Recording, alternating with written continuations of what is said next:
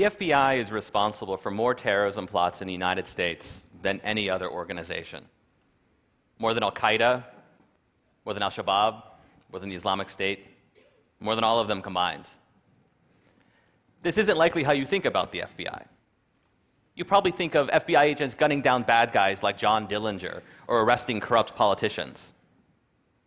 After the 9 11 terrorist attacks, the FBI became less concerned with gangsters and crooked elected officials.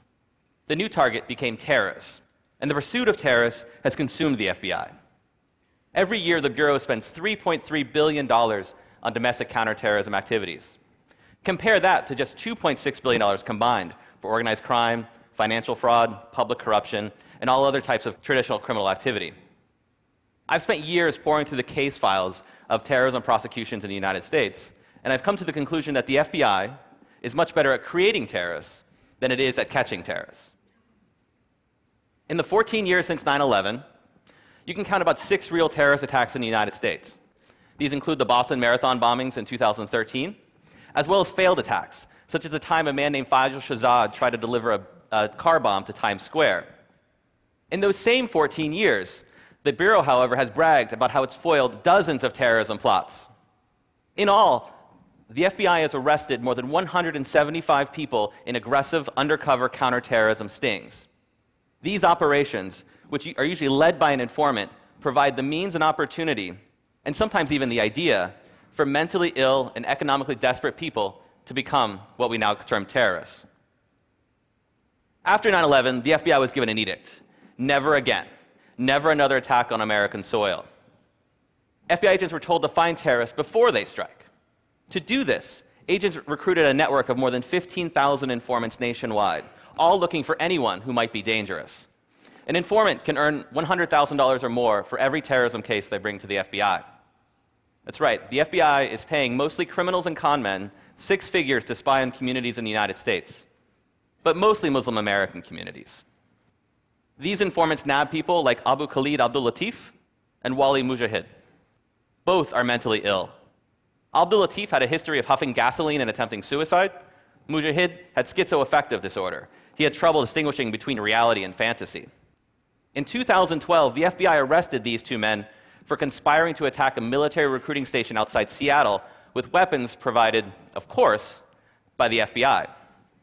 The FBI's informant was Robert Childs a convicted rapist and child molester who was paid $90,000 for his work on the case. This isn't an outlier. In 2009, an FBI informant who had fled Pakistan on murder charges led four men in a plot to bomb synagogues in the Bronx. The lead defendant was James Cromitie, a broke Walmart employee with a history of mental problems. And the informant had offered him $250,000 if he participated in that plot. There are many more examples. Today, The Intercept published my new story about a counterterrorism sting in Tampa involving Sami Osmakac, a young man who was living near Tampa, Florida. Osmakac also had schizoaffective disorder. He too was broke, and he had no connections to international terrorist groups. Nonetheless, an FBI informant gave him a job, handed him money, introduced him to an undercover agent posing as a terrorist, and lured him in a plot to bomb an Irish bar. But here's what's interesting the lead undercover agent, you can see him in this picture with his face blurred, would go back to the Tampa field office with his recording equipment on. Behind closed doors, FBI agents admitted that what they were doing was farcical. A federal judge doesn't want you to hear about these conversations. He sealed the transcripts and placed them under a protective order in an attempt to prevent someone like me from doing something like this.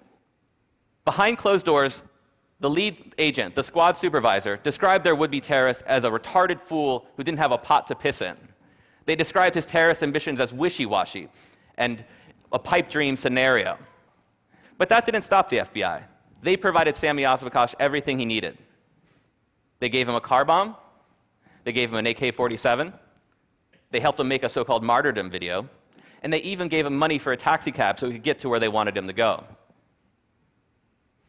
As they were working the sting, the squad supervisor tells his agents he wanted a Hollywood ending. And he got a Hollywood ending. When Sami Osmakac attempted to deliver what he thought was a car bomb, he was arrested, convicted, and sentenced to 40 years in prison. Sami Osmakac isn't alone. He's one of more than 175 so called terrorists for whom the FBI has created Hollywood endings. US government officials call this the war on terror. It's really just theater, a national security theater, with mentally ill men like Sami Osmakac, unwitting actors in a carefully choreographed production brought to you by the FBI. Thank you.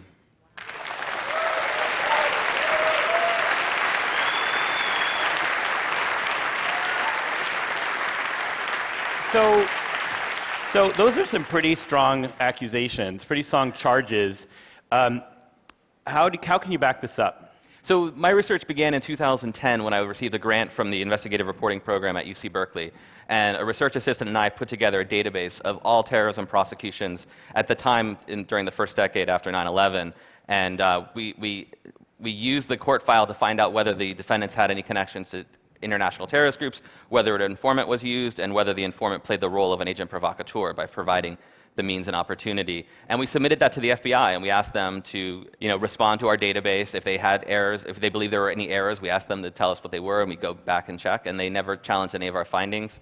Um, later, I used that data in a magazine article and, and later my book, and um, on appearances with places like CBS and NPR, they were offered that opportunity again to say, you know, Trevor Aaronson's findings are wrong, and, and they've, never, they've never come forward and said these are the problems with, with those findings. So the data, you know, is since been used by groups like Human Rights Watch on its recent report on these types of sting operations, and so far the FBI has never really responded that, um, you know, to the charges that it's really not catching terrorists so much as it's catching mentally ill people that it can dress up as terrorists in these types of sting operations. So, The Intercept is that new investigative journalism website that's co founded by Glenn Greenwald. Uh, tell us about your article and, um, and why there.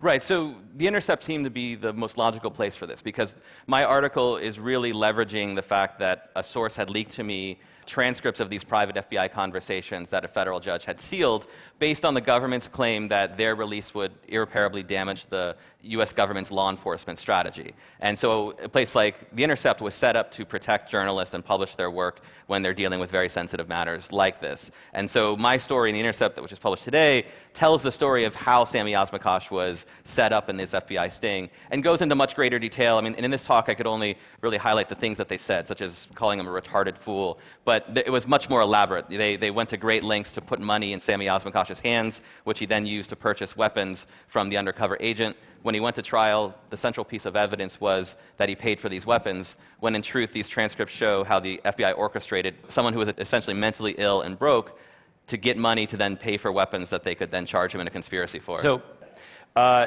one final question. Uh, less than 10 days ago, the FBI arrested some potential ISIS suspects in Brooklyn, saying that they might be headed to Syria. And um, were those real, or are they examples of more of the same? Well, so far we only know what's come out in the court file, but they seem to suggest it's another example of the same. These type of uh, sting operations have moved from kind of flavor to flavor. So initially it was Al Qaeda plots, and now the Islamic State is the current flavor. It, it, what's worth noting about that case is that the three men that were charged only began the plot to move or to go to Syria after the introduction of the FBI informant. And in fact, the FBI informant had helped them with the travel documents that they needed in kind of a comical turn in that particular case, one of the defendant's mother had found out that he was interested in going to Syria and had hid his passport. So it's unclear that even if he showed up at the airport that he ever could have gone anywhere. And you know, so yes, there are people who might be interested in joining the Islamic State in the United States, and those are people that the United States government should be looking at to see if they're interested in violence here.